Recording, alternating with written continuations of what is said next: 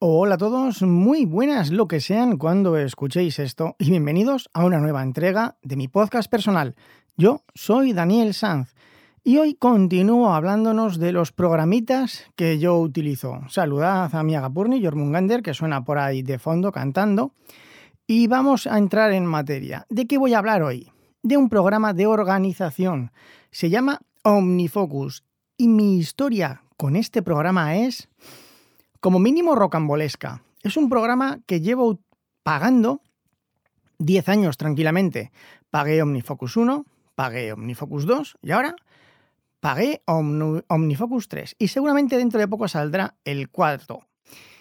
Omnifocus 1 lo empecé a utilizar. Lo abandoné porque me parecía demasiado. El 2 lo mismo. ¿Por qué seguí pagándolo? Sinceramente no tengo ni idea. Yo creo que es porque es un programa que siempre he querido utilizar, porque le he visto un gran potencial siempre, pero nunca me lo necesitaba o me era vital utilizarlo. Sin embargo, ahora, me, vamos, lo necesito como el comer. ¿Qué es OmniFocus? Es un programa de lo que se llama GTD, Get Things Done, una metodología de organización. Yo utilizo el GTD no, no utilizo el GTD. Como suele decirse, yo utilizo el GTD a mi manera. GTD es una forma de organizarse que está sobre todo pensada para directivos, para gente que tiene muchos equipos, que tiene un flujo constante de información que, llega y que tiene que ir categorizándola. Entonces, eh, por eso yo no terminaba de utilizarlo. Sin embargo, ¿cómo utilizo yo OmniFocus a día de hoy?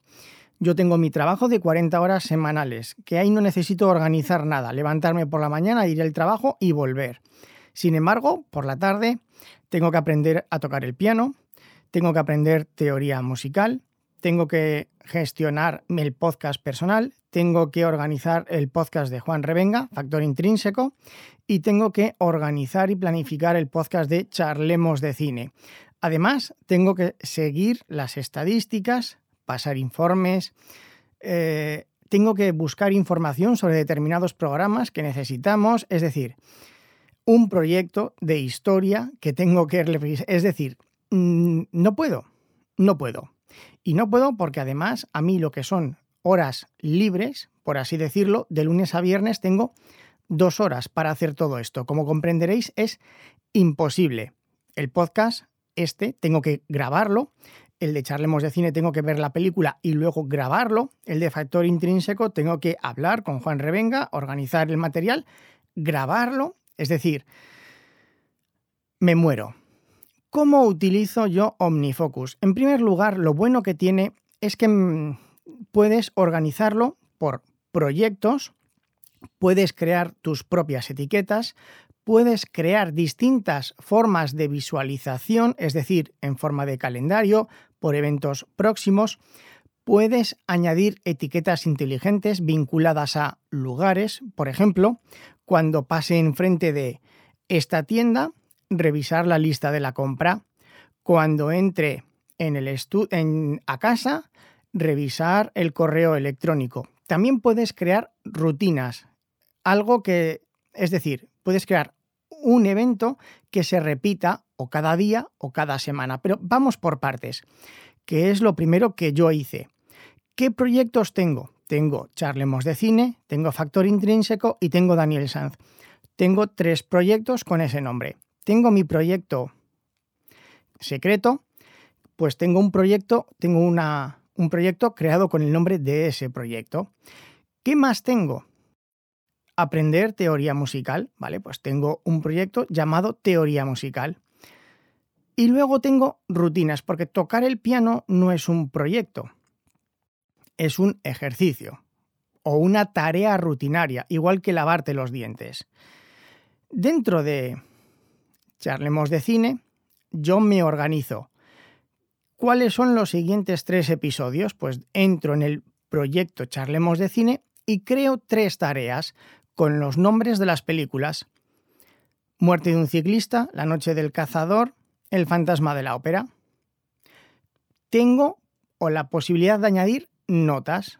Por ejemplo, en El fantasma de la ópera no sabemos cuál queremos ver, entonces dentro de la pestaña Notas dentro de esa tarea puedo añadir eh, informarme qué versiones hay, cuáles son las que tienen mejor valoración, las que pueden ser más interesantes. A cada una de estas tareas, en este caso serían ver esas tres películas, puedo aplicar una fecha de vencimiento. Por ejemplo, El fantasma de la ópera no sé cuándo la vamos a ver. No le pongo fecha de vencimiento. Muerte de un ciclista. Yo sé que vamos a grabar el día 10. Pues voy a ponerme como fecha de vencimiento. Tengo que verla antes del día 8. Entonces, cuando...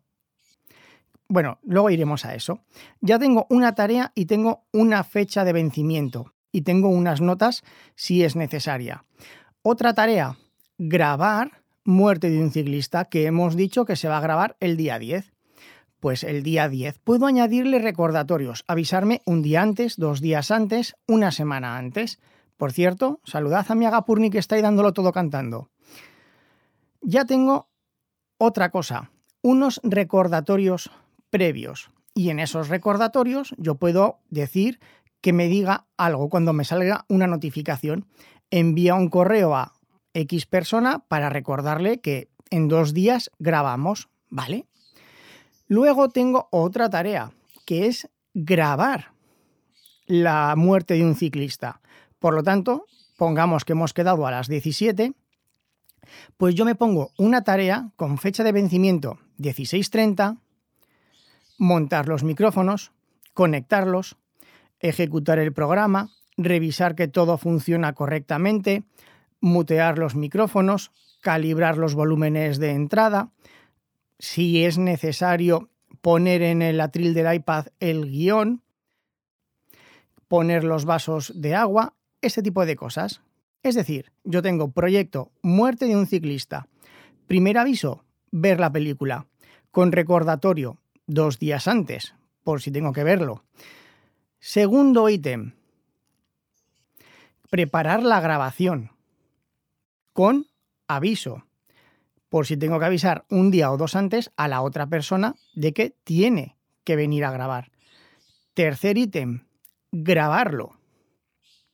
Cuarto ítem, una vez grabado, guardarlo con el nombre adecuado, guardarlo en un disco duro externo adecuado y avisar a Tere de que ya tiene ese programa para poder editarlo. Son pequeñas tareas y eso es lo que a mí me gusta de este programa. No es ya tanto el poder separar en tareas un eh, algo, sino que el mero hecho de tener que separarlo en pequeñas tareas me ayuda muchísimo a la hora de afrontar un proyecto. Si yo tengo un proyecto muy grande como es este histórico, muchas veces no sabes por dónde empezar. Entonces es tan fácil como primera tarea, léete este libro. Segunda tarea, toma notas de este libro. Tercera tarea, revisa las notas de lo que te ha parecido más importante y elige las cinco claves principales de este libro. Escribe un pequeño resumen de esas cinco tareas. ¿Vale? Segundo ítem, léete este libro. Haces lo mismo. Cuando te has leído dos libros, ya tienes una idea, ¿vale? Se me ocurre que puedo hacer un episodio de este tema, otro de este y otro de este. Entonces, el ir haciendo las tareas a mí me ayuda una barbaridad y sobre todo el poder aplicarles o no fechas de vencimiento. Y ahora, para terminar por hoy, porque este programa es muchísimo más complejo y solo quiero dar pinceladas, aunque no os lo parezca, lo que a mí me resulta más útil, las tareas recurrentes. Ya hemos dicho que yo puedo crear una tarea con una fecha de vencimiento, pero pese a tener una fecha de vencimiento, también puede ser recurrente, como todos los días tengo que cargar el Apple Watch, todos los días tengo que cargar el iPhone, por decir algo, todos los días quiero practicar 20 minutos de piano, todos los días quiero hacer X cosa, pues yo me creo una lista con tareas que hago todos los días. Por ejemplo, tengo una biblioteca de sonidos enorme. Todos los días quiero escuchar 20 sonidos, ponerles mi propio nombre, mi propia descripción y mis propias etiquetas y añadir esas etiquetas a un proyecto de Numbers. ¿Por qué? Porque a lo mejor tengo, sin exagerar, 60.000 sonidos.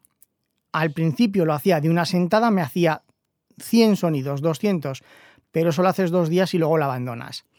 Entonces, las tareas recurrentes pueden estar dentro de otros proyectos o no. Por ejemplo, pongamos que yo quiero como tarea recurrente en mi proyecto histórico escribir todos los días 200 palabras. Por decir algo, eso puede estar dentro del proyecto de la histórico. Sin embargo, también puede tener una, ser una tarea recurrente, la específica, escribir 200 palabras. Y yo me puedo crear una forma de visualización inteligente y ponerle en nombre recurrentes o tareas. Y todos los días, cuando llego a casa del trabajo, mientras como, entro a ver las tareas o ya próximas o ya recurrentes y ver lo que me toca por hacer. Y ya me organizo la tarde de una forma o de otra. Esto es muchísimo más complejo que todo esto. Solamente quería que conocieseis el programa y a grandes rasgos las cosas que nos ofrece. En futuros episodios explicaré cómo lo utilizo yo para un proyecto concreto, como es, por ejemplo, escribir un guion. Y por mi parte, nada más. Un saludo a todos y hasta la próxima.